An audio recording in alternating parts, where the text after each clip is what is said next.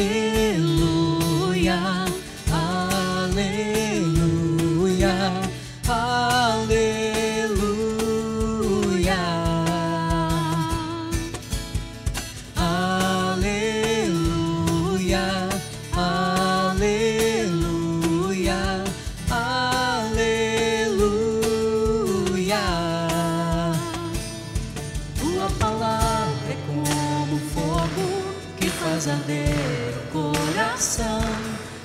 A verdade ilumina nossa vida. Tua palavra é como um fogo que faz arder o coração. Traz a verdade ilumina nossa vida.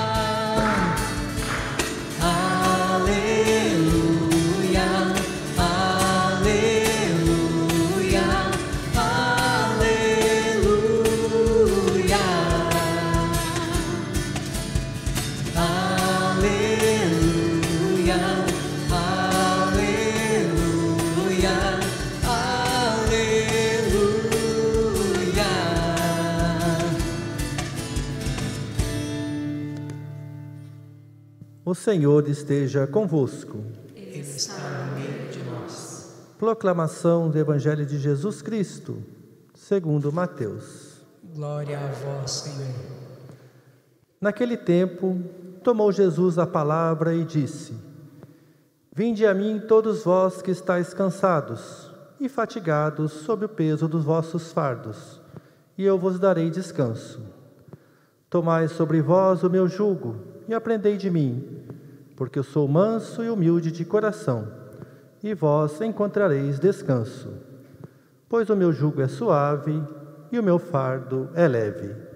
Palavra da salvação. Glória a vós, Senhor. Então diga comigo, eu sou, eu sou, o que a palavra de Deus diz que eu sou. O que a palavra de Deus diz que eu sou. Eu tenho eu tenho. O que a palavra de Deus diz que eu tenho. Que a palavra de Deus diz que eu tenho. Eu posso. O que a palavra de Deus diz que eu posso. O que a palavra de Deus diz que eu posso. Amém. Gente, o evangelho de hoje nos traz duas promessas. Promessa de alívio e a promessa de descanso. Geralmente nós, nós ficamos na primeira parte, no alívio, mas Deus quer nos levar também à segunda parte, o descanso. O alívio, gente, ele é temporário. Um exemplo: você vai à feira, compra diversas coisas, aí vê que a sacola ficou pesada, pega um táxi, um urbe, um urbe é, entra no carro, ali é um alívio. Por quê? Por um tempo não vai carregar aquele peso, até chegar em casa. O alívio ele é quase que imediato, mas o descanso muitas vezes leva mais tempo. Dependendo do esforço que a gente faz, a gente leva dias para poder chegar ao descanso. Mas o descanso ele é permanente, porque é não carregar mais o peso, é não mais ter um esforço. E Jesus fala exatamente isso. Vinde a mim, vós todos que estáis cansados e sobrecarregados, sob o peso do fardo. Aqui no texto aparece a palavra descanso duas vezes. Mas no original não, não, não aparece duas vezes a palavra descanso. Quando Jesus, diz, fala, quando Jesus fala, vinde a mim, vós todos que estáis cansados, sobrecarregados, sob o peso do fardo, ele disse, eu vos darei alívio, ou eu vos aliviarei. Ele está falando em relação ao que, gente? É, no contexto, tem um pouco a ver com o excesso de mandamentos e de leis que o povo judeu tinha. Mas Jesus também fala em relação aos problemas da vida, que às vezes pesam sobre as nossas costas, não é? As dificuldades, as adversidades, as preocupações que nós temos, às vezes pesa. Não é à toa que a pessoa vai ficando mais velha e ela vai ficando um pouco encurvada, um pouco por conta até mesmo né, da coluna. Mas será que não tem a ver também um pouquinho com o peso da vida, as lutas da vida, os sofrimentos da vida? Não são poucas pessoas que até envelhecem mais rápido por conta desses muitos sofrimentos, principalmente quando esses sofrimentos eles não dão trela. Tem gente que sofre um pouco, mas tem gente que sofre muito. Tem gente que sofre um pouco e acha que sofre muito. E tem gente que sofre muito e até acha que não sofre nada. É, depende muito de como a pessoa vê as coisas. Às vezes você vê uma pessoa que está se afogando num copo de água que nem cheio está. Então, um probleminha do tamanho de um pedregulho, ela transforma numa montanha intransponível. E às vezes uma pessoa que de fato tem diante de si uma montanha, por vezes ela vê como um pedregulho, ela enfrenta, ela vence. Então, quando Jesus disse: Vinde a mim, o que, que ele está dizendo? Que quando nós estivermos passando por problemas, por dificuldades, por adversidades, que nós podemos procurá-lo. E eu tenho certeza que muita gente que está aqui hoje, na quinta-feira, veio procurar o Senhor, veio ao Senhor exatamente por causa dos problemas da vida das dificuldades da vida. E aí tem a primeira promessa: eu vos aliviarei. Ele tirará de nós o peso. E ele vai manifestar na nossa vida, gente, a graça dele, a cura, a libertação, consolo, o perdão. Não é? Quantas pessoas que procuravam Jesus para alcançar de Jesus uma graça imediata. E eu creio que ele abençoa. A palavra de Deus fala das curas, fala dos milagres, não é? Se nós formos tirar da, da, da Bíblia, principalmente do Evangelho de São Marcos, os milagres de Jesus, as curas de Jesus, quase não sobra nada. Quase não sobra nada. Praticamente o Evangelho de Marcos, também os outros, mas o de Marcos em especial, tem como objetivo mostrar que Jesus é o Messias que, que age com o poder de Deus. E nós, povo católico, nós acreditamos em milagres, nós acreditamos em curas. Basta ver os santuários que há pelo mundo, que são muito bem frequentados. Mesmo em países onde as pessoas não vão tanto à igreja, os santuários são cheios. As pessoas vão lá. Exemplo, né? O santuário de Lourdes, como tem gente. Lá é um santuário para os doentes. Tem uma bela procissão do Santíssimo com os doentes, tem diversos voluntários que leva os doentes em cadeiras de roda, é muito bonito, é muito comovente. Depois tem uma piscina de água fria, e ali muitas pessoas entram e muitas pessoas relatam milagres. Até tem dentro do santuário de Lourdes um centro médico. Se uma pessoa receber um milagre, ela pode ir até aquele centro médico ela registra o milagre e ela vai ser examinada por uma junta médica. E muitas vezes a junta médica vai dizer: olha, o que aconteceu com essa pessoa não tem explicação. Outras vezes vai dizer: olha, foi uma graça, foi uma bênção, mas podia ser tratado e curado com remédio, podia depois de um tratamento médico, não é? Tem gente que fala assim: ah, eu estava uma dor de cabeça, entrei ali naquela água, fiz uma oração e passou. Ela poderia ter tomado remédio, mas passou ali com a oração.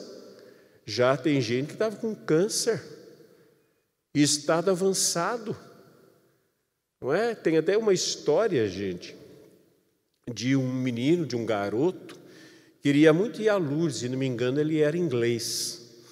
E ele, tinha um, ele, tinha, ele não conseguia andar, estava em cadeira de rodas. E ele precisava de alguém que o levasse até lá. Ele não tinha mais os pais, um senhor ateu, que não acreditava em Deus, mas tinha um coração muito generoso, se prontificou em levar o garoto a Lourdes, né? Europa tudo é mais perto. Se prontificou levar o garoto a Lourdes e levou. E aí ele colocou o garoto dentro da água, teve que tirar o menino da cadeira de roda, colocou dentro da água. Só que esse senhor, ele tinha um câncer já em estado avançado. Tinha mais cura para a medicina.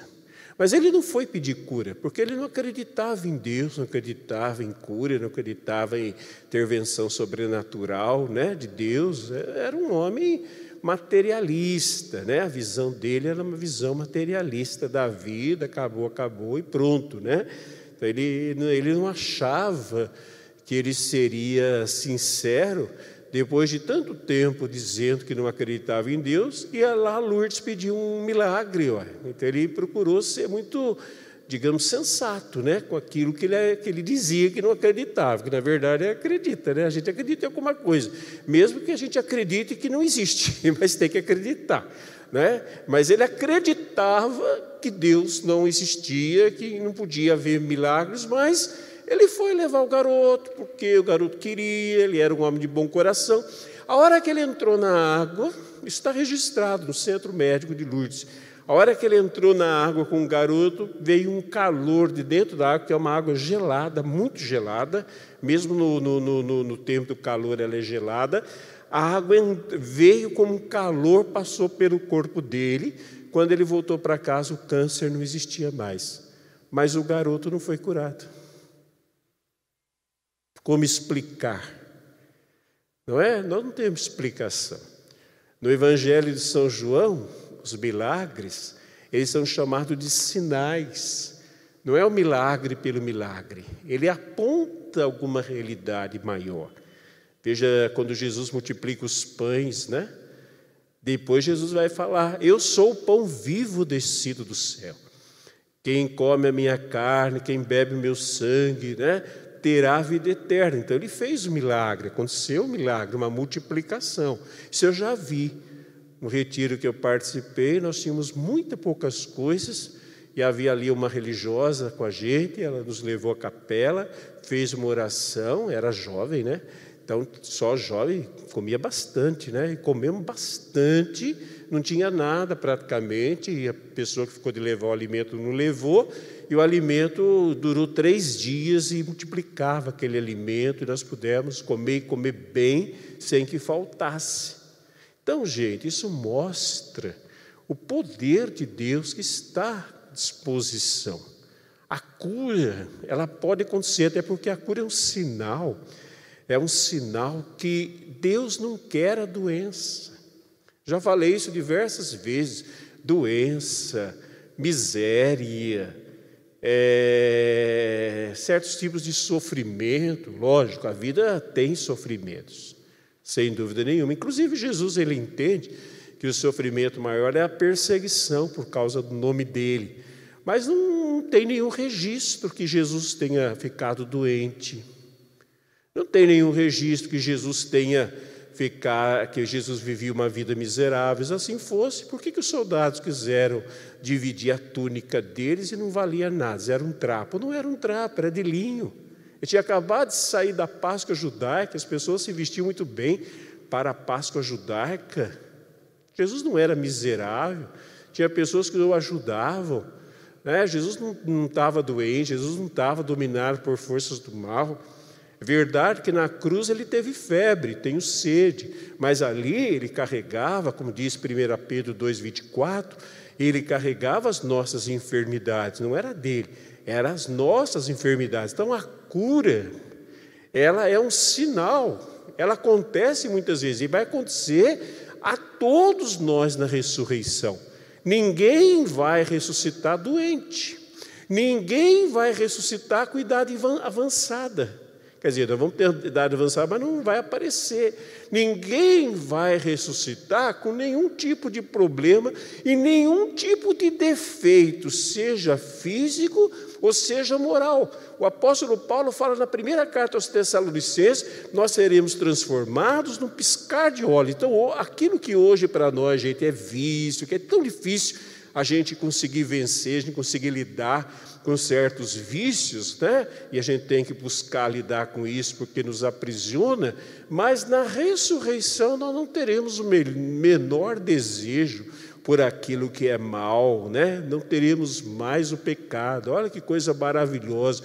Mas enquanto não chega a ressurreição, que vai dar a plenitude da bênção de Deus, Deus cura, Deus liberta, Algumas pessoas são libertas do vício, outras pessoas são curadas das suas enfermidades. Não tem como não crer isso. Se não crê nisso, não crê no Evangelho. Quem não crê em cura, não crê no Evangelho. Você pode até não querer, não pedir. Tem gente que acha que tem uma espiritualidade muito alta e ela diz assim: Eu nem peço porque eu não preciso. É, na verdade, é um orgulho é, revestido de falsa espiritualidade. Porque se Deus quer te dar, quem sou eu? Quem é você? Quem somos nós para dizer que nós não precisamos? Se não precisa, não vai no médico. Se não precisa, não toma remédio. Se não precisa, não faça nada para cuidar da sua doença. Não é? Deixa ela continuar e morra da, pela doença.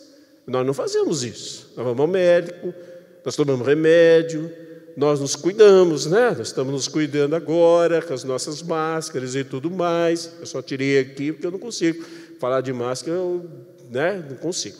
Então, nesse momento eu tirei, mas estou aqui, estou distante de vocês. Mas nós estamos tomando os nossos cuidados.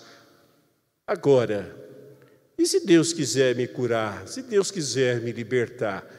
Ele pode fazê-lo. E quando nós vamos até o Senhor, gente, nós vamos buscando, digamos assim, esse alívio, mas é temporário. Mesmo que Ele nos cure, nós vamos morrer, a não ser que Ele volte. Mesmo que Ele nos liberte, nós vamos ter lutas para travar.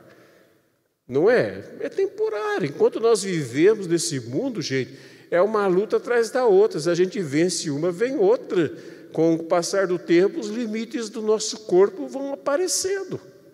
Não é verdade? Então é algo temporário, mas é bom. Que bom que a gente recebe um alívio, que bom que a gente recebe o perdão, que bom que às vezes a gente vem até Deus. Às vezes eu, eu atendo pessoas na, na confissão, depois de ouvir, de fazer uma oração, a pessoa fala: Nossa, Padre, parece um peso das minhas costas. Foi um alívio. Mas não fui eu que tirei. Lógico, tem um, um caráter psicológico, né? Porque a confissão, a palavra de Deus fala Tiago, capítulo 5, versículos 16 e 17, diz assim: Confessai os vossos pecados uns aos outros para seres curados. Não fala para ser perdoado, diz para seres curados. É uma necessidade humana que nós temos de confessar que quando nós assumimos o nosso erro, nós estamos mais próximos de assumir a nossa libertação.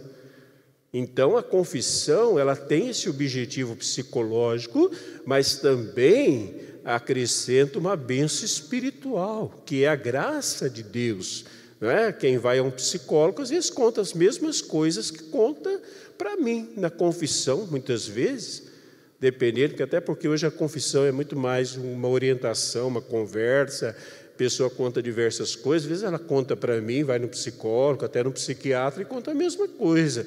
Bem, eu vou ouvir como um psicólogo vai ouvir, algumas orientações né, dentro do meu campo, que não é o campo psicológico, mas eu creio que vou poder acrescentar, ou melhor, Deus vai acrescentar algo que o psicólogo, o psiquiatra não vai poder, que é o perdão daqueles pecados, que é a libertação daquele pecado. E isso faz uma diferença. Eu recebo muitas pessoas que os psicólogos mandam, assim como eu muitas vezes mando também para psicólogo. Quando eu percebo que a pessoa precisa de um acompanhamento, que ela precisa de um, de um profissional, envio, por que não? Ciência e fé não são inimigas, não. Elas se completam. a palavra de Deus diz que quando, quando o, o, o mundo avançar, nós vamos ter muita ciência. Agora, a ciência ela não é deusa. Ela não é toda poderosa. Ela não dá a última palavra. Hoje mesmo, uma pessoa me dizia, uma pessoa, uma criança, foi atestada com umas coisas lá que nem conseguiria sobreviver, sobreviveu e está crescendo. Então, a ciência ela não é deusa, ela é ciência. Deus dá sabedoria aos homens, acerta muitas e muitas vezes, mas não tem resposta para tudo e não acerta sempre. Essa é uma verdade, gente, que nós também não podemos transformar, né? Por isso que eu falo, vai tirando Deus do coração, nós temos que colocar alguma coisa para crer. Então as pessoas vão tirando Deus, vão esquecendo do sobrenatural e vão transformando as ciências humanas em sobrenatural. Aí a coisa não funciona. O sobrenatural é feito por Deus. A ciência é um instrumento e muitas vezes é por meio da ciência que Deus traz a cura. Acho que na maior parte das vezes é por meio da ciência, que por isso que a palavra de Deus fala também honra os médicos, foi Deus que o criou, né? honra os médicos, foi Deus que o criou. Então é por meio disso que Deus vai trazendo. Mas se Deus quiser curar, quem conheceu aqui na cidade de São José dos Campos, doutora Mauri Veloso, vocês lembram dele? Alguém o conheceu? Era um médico, pneumatologista, se não me engano, que fazia oração de cura pelos doentes. Foi um dos fundadores do Magnífica. Fazia oração de cura, escreveu um livro sobre cura, né? que acreditava em cura. Conheço médicos que oram pela cura, psicólogos que oram pela, pela cura. Gente, mas por que eu estou dizendo isso? Porque o Senhor nos chama para nos aliviar, para tirar o peso. Então, por que não vir? Tem gente que fala, ah, não, tem gente que só vai por causa de cura. Gente, por que, que as pessoas iam atrás de Jesus, hein? Por que, que as pessoas iam atrás de Jesus? Só pelas palavras dele? Não. A palavra, a palavra diz assim: as pessoas iam para ouvi-lo para serem curadas de suas enfermidades. O que nós precisamos, gente. As pessoas buscavam, ainda buscam a Deus de muitas maneiras, de muitas formas, para encontrar alívio para os seus males. E Deus quer aliviar os males das pessoas. Deus quer curar, Deus quer libertar. Mas vocês lembram, aí nós vamos passar para a segunda parte que eu vejo que é mais importante que a primeira. Quando Jesus ele multiplica os pães, as pessoas começam a correr atrás dele, queriam até fazê-lo rei. Por quê? Era, gente, uma pessoa que faz brotar alimento do nada. Eu vou caminhar, me dá o que eu preciso, eu deito numa rede preguiçosa e vivo a minha vida. Nem preciso trabalhar, preciso fazer mais nada. Era por interesse. Não que Jesus não deixou de multiplicar os pães, porque ele sabia que aquelas pessoas, na verdade, a iniciativa até foi dele, ele sabia que as pessoas tinham fome, mas ele percebeu também que algumas pessoas ficavam, ficaram ali, no alívio imediato, mas ele não queria só o alívio imediato. Por isso que Ele não quer nos dar um alívio imediato. Eu posso vir buscá-lo para um alívio imediato, para, um, para uma cura, para uma libertação, qualquer outra coisa. Gente, mas Deus quer me oferecer algo mais. Deus tem algo a mais para mim e eu não posso perder a segunda parte. Agora, a segunda parte pede compromisso. Quando as pessoas foram atrás de Jesus, começaram a falar, Senhor, nós vamos te fazer rei, né? Quer dizer, bem interessadas no pão, né? Pão material. Jesus fugiu delas, não queria ser rei daquele jeito, queria ser, ser somente um produtor de alimentos. Mas quando as pessoas insistiram, ele começou a falar de outra coisa. Eu sou o pão da vida. Quem come, bebe meu, come meu corpo e bebe minha, meu sangue, tem a vida eterna. E lógico que ele não está falando de um ritual canabalístico, né? Ele estava falando de outra coisa. Aí ele começa a falar, gente, eu tenho algo a mais do que o pão do corpo para vocês. Eu tenho agora, até quando Jesus começou a falar, eles perceberam, porque eles não entenderam. Jesus estava falando de canibalismo, não, né? De, eles, eles entenderam muito bem, eles perceberam que tinha compromisso, que Jesus ia pedir para eles um compromisso. Antes era só deitar lá na relva, né? E comer o pão e ficar tranquilo, não precisava mais trabalhar, cuidar das coisas da vida, estava muito bom. Mas quando Jesus falou que era o pão da vida, o que, que aconteceu? Eles foram embora. Aí Jesus viu que todo mundo foi saindo, foi indo embora. Aí ele perguntou para os discípulos: E vocês querem ir também? Aí ele falou: Não. Pedro respondeu: Não. A quem nós iremos, Senhor? Só o Senhor tem palavras de vida eterna. E aqui, gente, nós vamos entrar na segunda parte, segunda promessa e ela é muito melhor do que a primeira. Se a minha primeira promessa, vinde a mim, né, vós que estáis cansados, sobrecarregados, eu vos aliviarei, já é muito bom. A segunda é melhor ainda, só que a segunda é exigente a princípio. Jesus diz assim na segunda: Tomai o meu jugo, tomai o meu jugo, em primeiro lugar.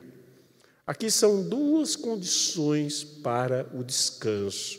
Lembra que eu falei? Alívio é imediato, descanso é permanente. Já pensou, gente, viver uma vida descansada? Hein? Você já pensar em viver uma vida sem o peso da vida? Porque às vezes o peso da vida tira a alegria de viver, não é? O estresse da vida tira a alegria de viver. Às vezes fica pensando, meu Deus, mas a vida, a vida é só isso, essa monotonia todo dia, é preocupação, é angústia, é tristeza, é medo, é, é, é, é a luta da vida. Nossa, que peso que é a vida. Gente, se a gente for pensar na vida assim, somente por aquilo que a vida coloca nas nossas costas, de fato não vale a pena viver. Tinha um, acho que dizer, não me engano, é Jean Paul Sartre. Não me engano. Ele dizia assim: a vida é uma náusea, é um nojo. Bem positivo ele, né? A vida é um nojo. Não sei se foi Jean Paul Sartre ou Nietzsche, foi um dos dois. Mas a vida é um nojo. A gente não fala isso. Mas se a gente for ver bem, gente, mesmo aqueles que são viciados em trabalho, quando vai chegando mais para o final da vida, fala assim: será que valeu a pena tanta correria? Valeu a pena tanto estresse. Às vezes vê a família, a pessoa nem partiu para o outro lado da vida, já vê os filhos preocupados em ficar com aquilo que o pai vai deixar, os filhos brigando, já percebe que depois que foi embora, se eles vão ficar brigando por causa da herança, já estão brigando por causa da herança, já, às vezes só procura o pai, só procura a mãe por interesse. Uma vez eu fiz uma visita, uma casa, e o telefone tocou, né? a mulher foi atender, e eu vi que ela foi muito áspera com a pessoa. Né? Ela falou, pai, pai, me desculpe, é minha neta. Eu falei, nossa, né? Mas ela tratou mal mesmo a neta, né? Eu estou aqui com o padre, eu vou desligar, bem áspero. Aí eu não falei nada, né? Eu sei lá o que acontece. Ela falou assim: sabe o que é, padre? Ela fica ligando aqui na minha casa. Ela nunca veio me visitar. Ela não pergunta se eu estou bem, ela não pergunta se eu estou doente, se eu estou. Ela liga para ver se eu estou viva. Porque ela está afim das coisas que eu tenho. Então ela liga todo dia para ver se eu estou vivo, se eu estou morrendo, que ela quer o que eu tenho. Olha que coisa triste, gente. Pessoa abastada, uma casa boa, cheia de bens, sozinha os familiares só procurar, a procuravam, ela não falou dos outros, falou da neta, mas para poder ficar com aquilo que ela tem. Conheci uma família que o irmão matou o outro por causa de um milímetro de cerca em Minas Gerais. Pensa bem, a vida é isso. A vida é, mesmo que não tenha nada disso, a vida é trabalhar, trabalhar, trabalhar, pois envelhecer e morrer. A vida é, é, é como diz o, o, o livro né, dos provérbios, da sabedoria também fala. Debaixo do sol tudo é vaidade. O que quer dizer, gente? A gente entende às vezes vaidade assim, né? Ah, não posso me arrumar bem, não posso ter um bom carro. Não é isso que é vaidade, não. A palavra vaidade vem do latim, vapore. Tudo é ilusão, tudo é fumaça, a gente não segura nada, tudo desaparece diante dos olhos. Assim que é a vida. Se eu continuar falando, vai ficar todo mundo deprimido, inclusive eu. Né? Começa a falar, ah, bem, umas coisas bem negativas. Né? Né? Não tem gente que é assim mesmo, né?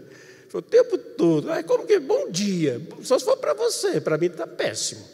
Como está a sua vida? Tem que nem perguntar, está tudo bem, né? Está tudo mal, está tudo péssimo a vida, mas às vezes tem esse peso mesmo a vida. No entanto, gente, Jesus ele fala assim, ó, tomai o meu jugo, tomai o meu jugo. Quer descanso? Toma o meu jugo. O que, que é jugo, gente?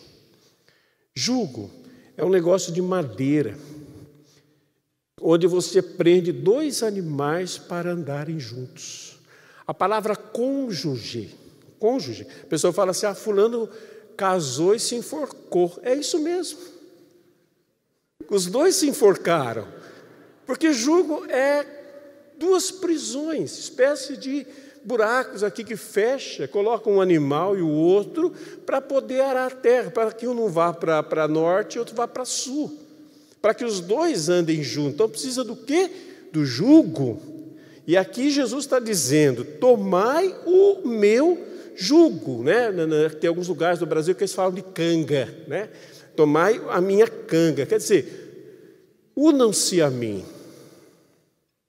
Jesus está nos chamando, gente, para nós nos aprisionarmos a Ele, porque jugo nós temos, é trocar um jugo pelo outro. Tem o jugo do peso da vida, nós estamos presos ao peso da vida nós estamos presos aos sofrimentos da vida, nós estamos presos às vaidades da vida, às ilusões da vida. Todos nós estamos presos, né? E a palavra de Deus fala assim: nós somos como manada de boi vindo para o matadouro. Olha que coisa horrível, gente. Nós somos como manada de boi de bois, todos nós com uma canga, todos nós com jugo, indo para o matadouro, indo para o açougue, para sermos abatidos e transformarmos, transformarmos em carne morta. É essa, que é isso que a palavra de Deus fala. Mas fala isso em relação ao quê? A uma vida aonde a única preocupação é a material e não é a preocupação espiritual. Aí Jesus está colocando sobre nós, gente, uma preocupação, uma vida espiritual. Então, o que significa o jugo? Significa o senhorio de Jesus sobre a nossa vida. Então, quando nós, por isso que é um convite para segui-lo, para estar perto dele. Então, quando eu me uno a Jesus e eu ando com ele, ele vai dizer que esse jugo é suave. Por quê, gente? Porque ele faz a maior parte daquilo que nós temos que fazer e o peso não recai sobre nós, recai sobre Deus. Não é que nós não vamos ter preocupações, dificuldades, adversidades. Ele pensa assim: aí ah, eu vou seguir a Deus, não vou ter mais nada. Não se iluda, não, hein? Não se iluda, não. A palavra de Deus fala assim: no mundo tereis aflições. Pensa que buscar Deus é não ter problemas, é ter mas não é carregar os problemas sozinho. Carregar os problemas, querer dividir os problemas com outros que já estão cheios de problemas também. Não, aqui fala assim: tomai o meu jugo, isto é, o senhorio de Jesus sobre a nossa vida. E ainda diz assim: segunda condição, aprendei de mim, que sou manso e humilde de coração, versículo 29. O que quer dizer aprender, gente? Aprender a viver. Por que, que tem a palavra de Deus? Para a gente poder aprender a viver. Não é? A gente fazer escolhas melhores. A gente tomar um caminho melhor. A gente poder viver a vida debaixo da luz de Deus. E não nessa escuridão, gente. Vocês já perceberam, está muito chato viver? Eu acho. Olha, se não for Deus, esse mundo está muito chato. Esse mimimi que nós temos agora, pode falar nada. Nossa, que chatice. Que chatice do tamanho do mundo. Está muito chato viver.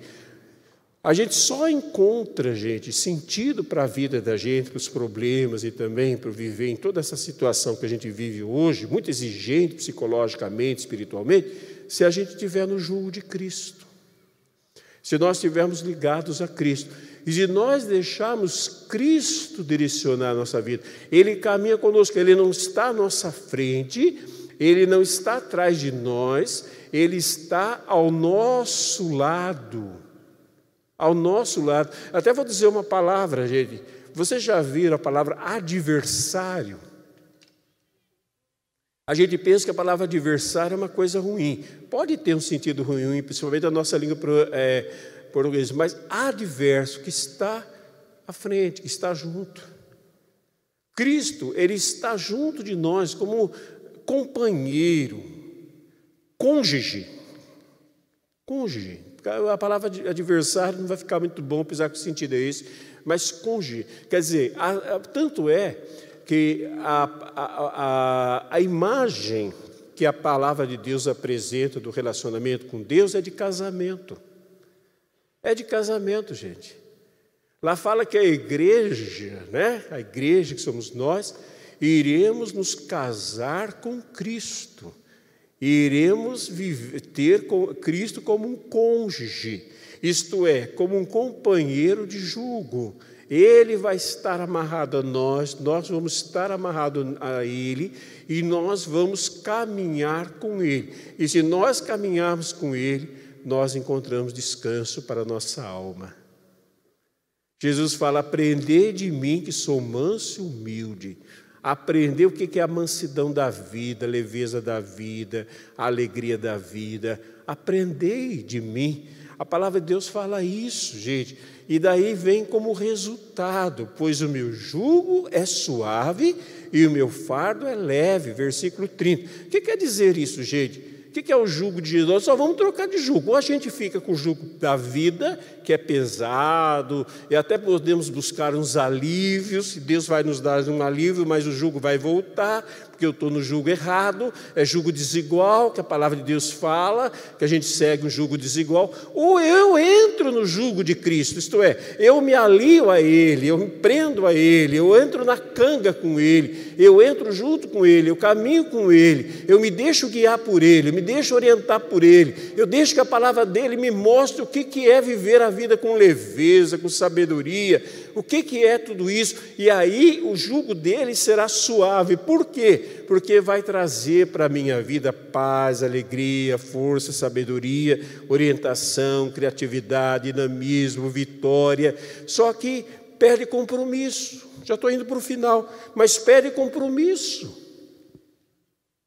Não é uma cura que eu recebo e vou embora. É isso que Jesus falou daquele povo que queria pão. Ele deu pão. Mas eles, eh, Jesus não, não, reclamou que eles fossem embora por ter ido embora. O que eh, deixou Jesus triste é que eles não entenderam que ele tinha mais para eles. E muita gente não entende que Deus tem mais do que cura, tem mais do que libertação, tem mais do que milagre. Deus tem aquilo que nós chamamos de vida eterna, isto é, uma vida com qualidade. Então tem muita gente que está buscando Jesus só pela cura, que é possível, Deus dá. Mas tem gente que recebe a cura e vai embora. Então a pessoa não está entendendo que daqui a pouco ela vai estar de novo com peso nas costas. O único jeito de viver no descanso, na paz, na alegria, na força, é viver atrelado a Cristo. O único jeito. Tem outro. Ah, mas eu sou obrigado? Não. Obrigado a nada. Mas aí, escolha. Vinde a mim. A gente veio, é mais fácil. Não é todo mundo não, mas a maioria vem. Ah, que legal. Tanto é, gente, que se falar que está tendo cura ali, cura aqui, as pessoas ficam de cura em cura, né? De, de, de, de, de santuário em santuário, de lugar de cura em lugar de cura. Então vai todo mundo para lá. Tá bom, Deus faz. Mas e quando Deus fala, eu quero pôr meu jugo sobre a sua vida. Aí pede compromisso. Mas eu vou perder minha liberdade? Vai. Ah, mas como que eu vou perder minha liberdade? Não é que vai perder porque está perdendo, está entregando. Ué, quem casa é isso, gente. É, hoje tem uns casamentos estranhos. A pessoa não quer compromisso. Começa, casa, não sai da casa dos pais, nunca vi isso. Se o princípio do casamento é deixa seu pai, sua mãe, e tem pai, tem mãe também que ajuda, bota para fora. Dá uns tapas, manda embora. Fala, casou, vai cuidar da sua mulher, vai cuidar do seu marido. Ah, mas eu não posso vir aqui? Pode. Uma vez por semana você pode, todo dia não. E não venha me contar os seus problemas. Eu já tenho os meus, já tratei de você, já cuidei de você, eu tive os mesmos problemas. Aprenda a resolver. Não, tem pai que além pai e mãe, principalmente mãe, né? Desculpa dizer, mas é verdade, né? Que fica tomando as dores do filho, ainda fica se metendo. Tem um ditado antigo, né? Conversa de marido e mulher não se mete colher, mete colher, dá conselho errado. Ainda tem gente que fala assim: eu não queria mesmo que você casasse com ele, não queria, deixa que ele resolva se não quer ficar mais. Para de dar palpite. Para de ficar se metendo. Ah, eu não gostei, mas ele não vai gostar de ninguém. Porque você não quer liberar, deixar seu filho casado, já viu? Tem gente que nenhum namorado, nenhuma namorada serve. Deixa eu dizer uma coisa que faz parte da vida, gente, que serve para mim, serve para vocês. Nós vamos ficando mais velhos, vai chegar uma hora, gente, a fila anda e nós vamos ter que partir. Aí segurou a vida de algumas pessoas, eu parti, a pessoa fica onde?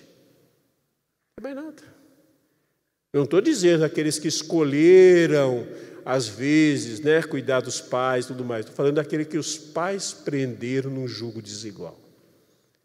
Que os pais, que tem muito pai, tem muita mãe, está atrapalhando a vida dos seus filhos. Não dê bola. Chegou na sua casa todo dia, manda embora. Pega a cinta, fala assim: se entrar aqui, eu te dou uma sentada.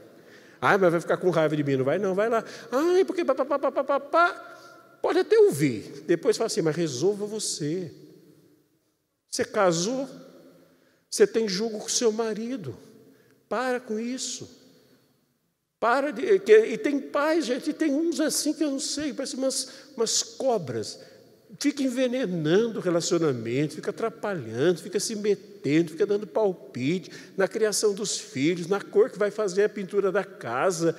Ah, para com isso. Continua a sua vida, para de atrapalhar a vida dos seus filhos. Então, gente, a mesma coisa com Cristo. Quem casou, casa. Você sabe que quando uma pessoa vem aqui na frente para o casamento, a gente pergunta antes porque no dia a pessoa pode estar nervosa, vai que ela não refletiu bem. Então, para não ter esse problema, o padre, o diácono, nós chamamos para uma entrevista. E a gente pergunta assim, com todas as letras, que a pessoa entende muito bem: você está casando de livre e espontânea vontade?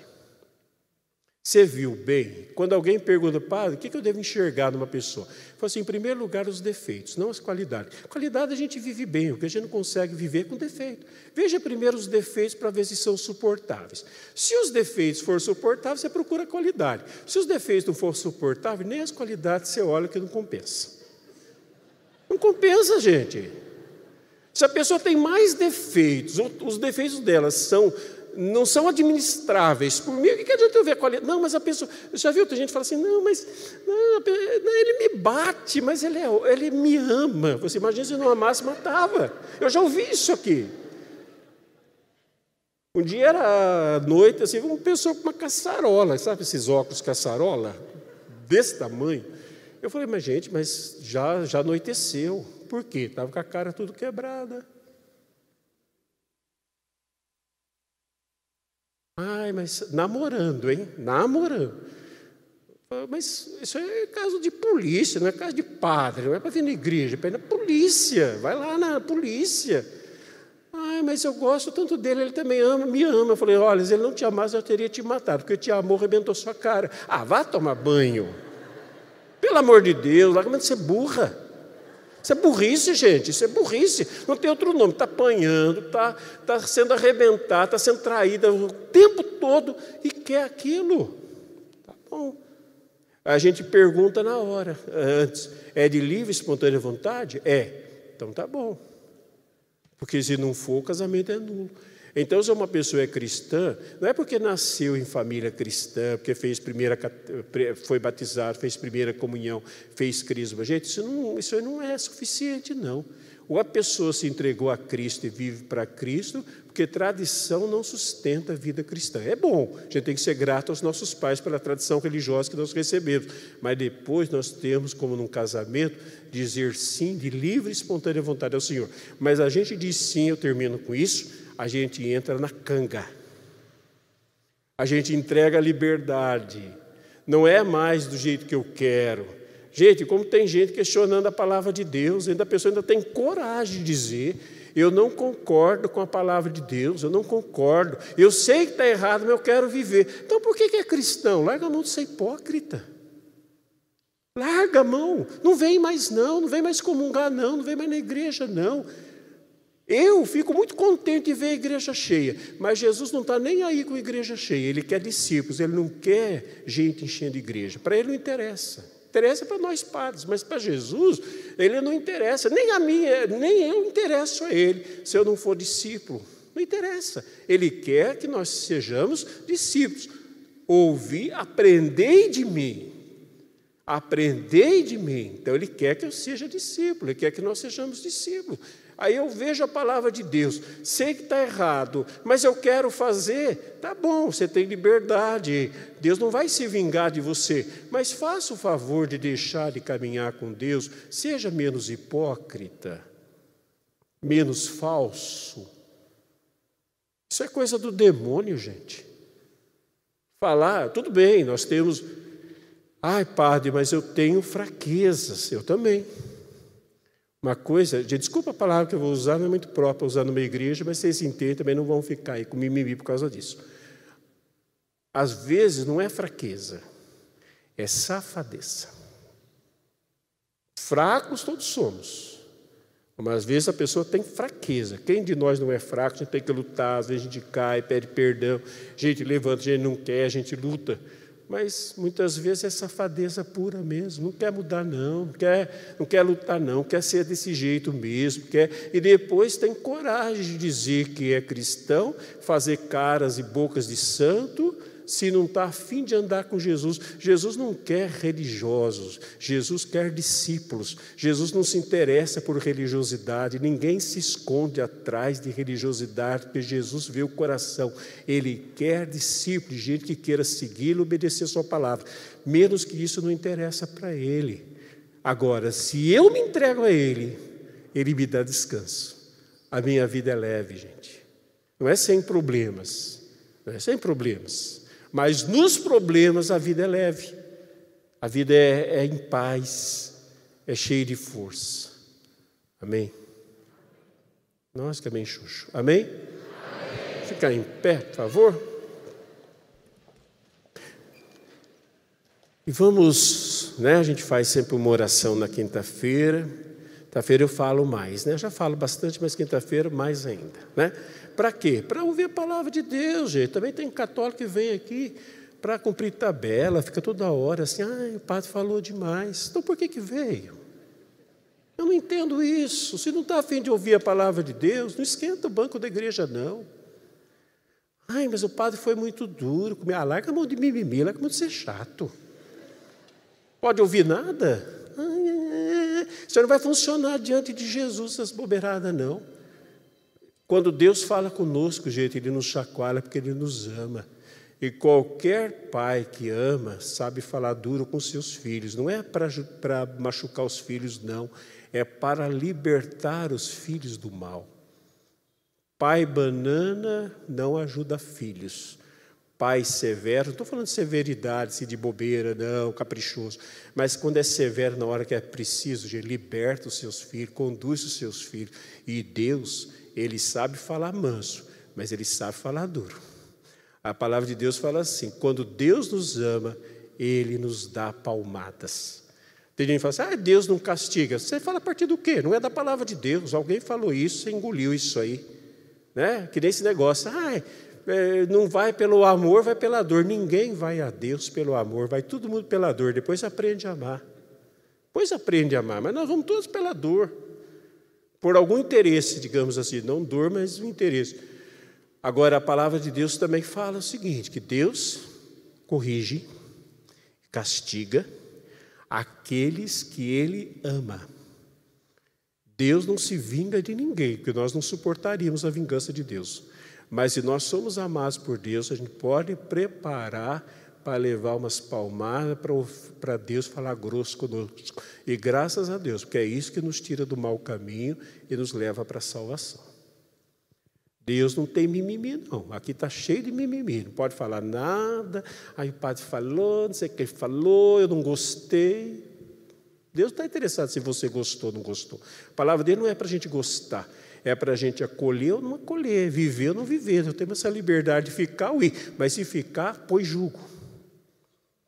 Tem que prender o pescoço no pescoço de Cristo, se deixar conduzir por Ele, senão não dá certo, não.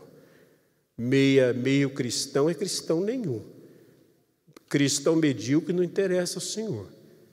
É verdade que ele tem paciência com as nossas fraquezas, mas ele não suporta a nossa safadeza, de jeito nenhum. Feche um pouquinho os seus olhos.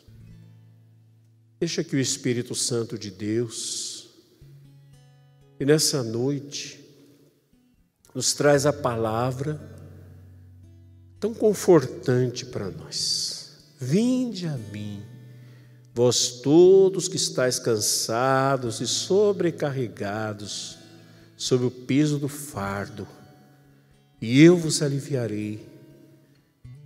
E o Senhor nos alivia, nos cura, nos liberta, nos restaura, nos perdoa. Aleluia, que bom, que maravilhoso que o Senhor faz tudo isso por nós. E nós temos que ser gratos. Nós viemos aqui, o Senhor tem cura para nós, tem libertação para nós, tem restauração. Mas o Senhor está nos chamando a mais, um pouquinho mais. Um pouquinho não, muito. Tomai meu jugo, tomai meu senhorio, tomai meu governo. Aprendei de mim, aprendei com a minha palavra, seja meu discípulo, me siga, me deixa guiar. Mesmo em, em meio aos problemas, dificuldades da vida, nós teremos paz, serenidade, tranquilidade, força. Enfrentaremos e venceremos em nome do Senhor que o Senhor está conosco, não precisamos temer nada, não precisamos temer nem mesmo a morte, porque nada mais tem poder sobre nós, nem mesmo a morte tem poder sobre nós. Porque em Cristo tudo está vencido e em Cristo tudo é vitória. Peça essa graça. Senhor me dá graça também de me ligar ao Senhor com jugo me dá graça também, Senhor, de ouvir a palavra do Senhor, de aprender do Senhor, olhar como o Senhor vivia, olhar, ouvir o que o Senhor diz, me deixar guiar pela palavra, mesmo que eu não concorde, que eu não goste, que vá contra aquilo que todo mundo está dizendo que é certo, que vá contra aquilo que não é politicamente correto, não interessa, Senhor. Eu não quero brigar com ninguém, não quero discutir com ninguém, não quero ser nenhum tipo de fazer nenhum tipo de protesto. Eu só quero, Senhor, sumir na minha vida aquilo que eu escolhi ser cristão, outro Cristo guiado por Cristo. Vai pedindo isso enquanto o grupo canta. Deixa o Espírito Santo de Deus, é Ele que fala no nosso coração. Se o que eu falei tocou seu coração, porque essa semente da palavra está aí é o Espírito, não sou eu, sou só instrumento, e péssimo instrumento é ele, mas é o Espírito que fala no coração. Aleluia, Senhor. Fala conosco, age em nós, Senhor.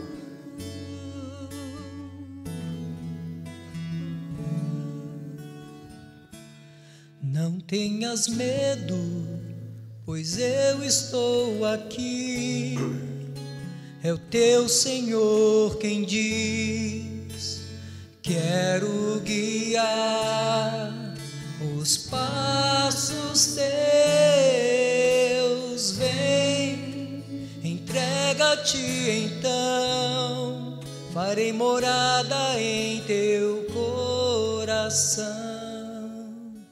E quando anoitecer, cansado eu te encontrar. No silêncio teu, eu irei te consolar. Nos braços meus descansarás. Forças te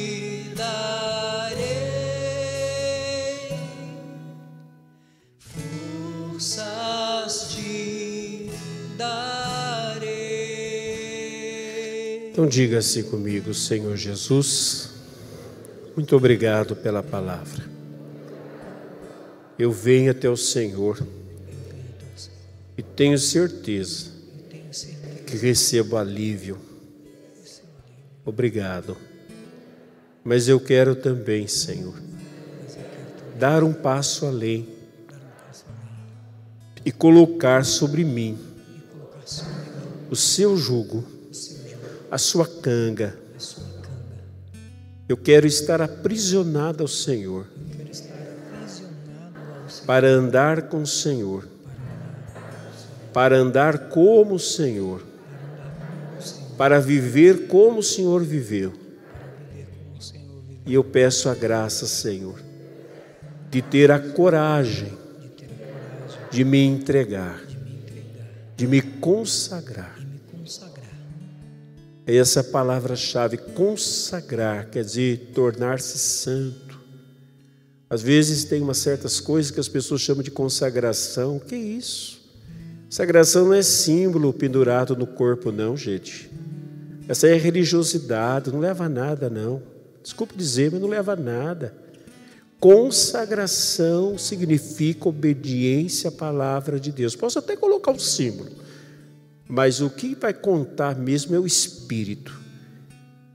É o que eu estou fazendo, não é pendurar coisas no corpo para dizer que eu sou consagrado é obedecer a palavra de Deus, para que Deus saiba, Deus, não os outros, eu não preciso ficar mostrando nada para os outros, mas para que Deus saiba que eu sou um consagrado, eu sou dele, eu quero ser santo, eu sou separado para ele. É isso que conta.